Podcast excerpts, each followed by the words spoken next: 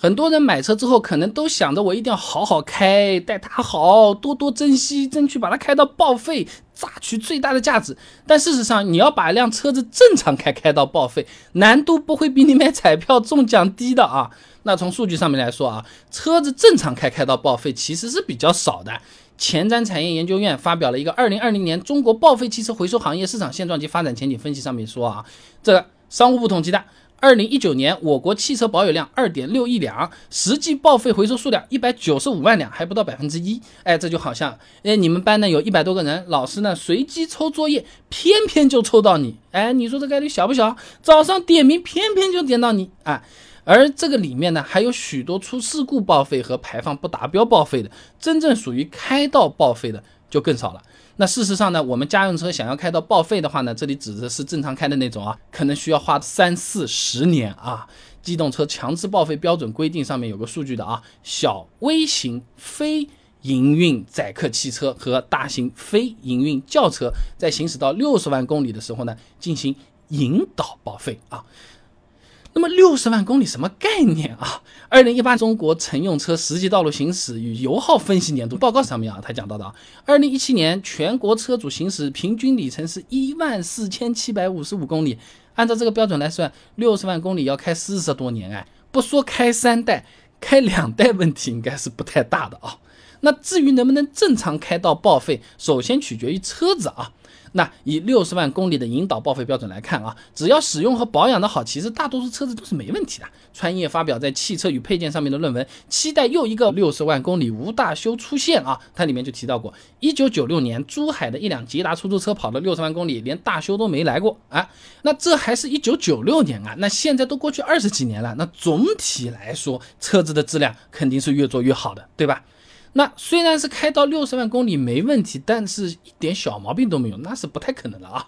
上海交通大学杨婷的硕士论文分享给你，基于遗传神经网络的汽车故障率预测上面啊，他这么说的：汽车机械装置进入耗损故障期之后呢，故障率随时间的延长而上升的越来越快，属于故障率递增曲线。那你车子开久了，像什么异响啊、震动增大、性能恶化等等这种情况，它都会显现出来。哎，这个就和我们人年轻的时候活蹦乱跳、各种朋克。养生加通宵没有问题的，年纪一上来，各种小毛病它都会出来的。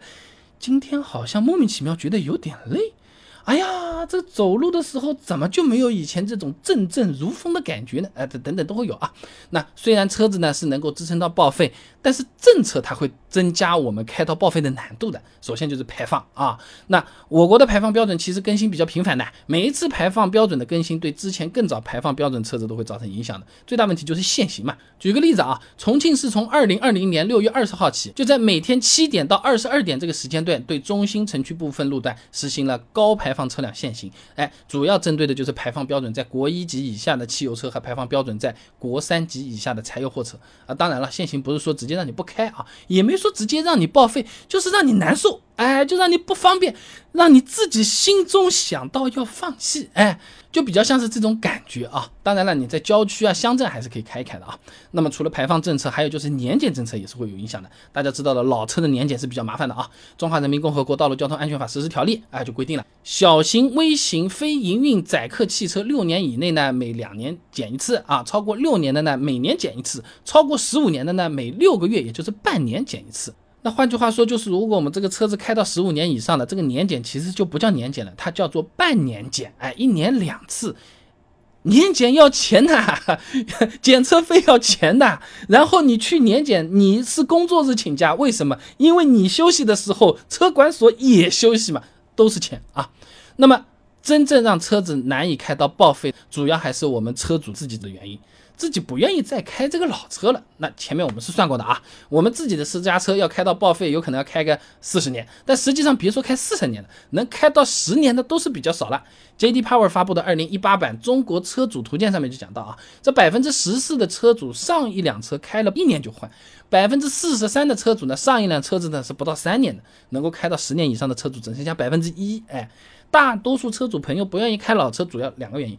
第一个呢，就是老车开起来体验比较差。前面说了嘛，自个儿自个自个上班去，哎，开嘛是能开的，但这个声音听起来不体面，或者就是比较烦，就不舒服，对不对？那很多人想着，我开车又不是来受委屈的，对不对？如果条件允许的情况下，要么就换一个啊，对不对？也甚至也不用说换更好，差不多和原来级别一样，换个新的嘛，啊。不少朋友也这么想啊。那另外就是新车上市的时候也会诱导消费者的忍不住就想换车的嘛。哎，以前这种老底子，美国那边还很夸张的，这种广告语写的“老婆你没法换车子，你总要换一换吧”，哎，各种奇奇怪怪的诱导都会有的啊。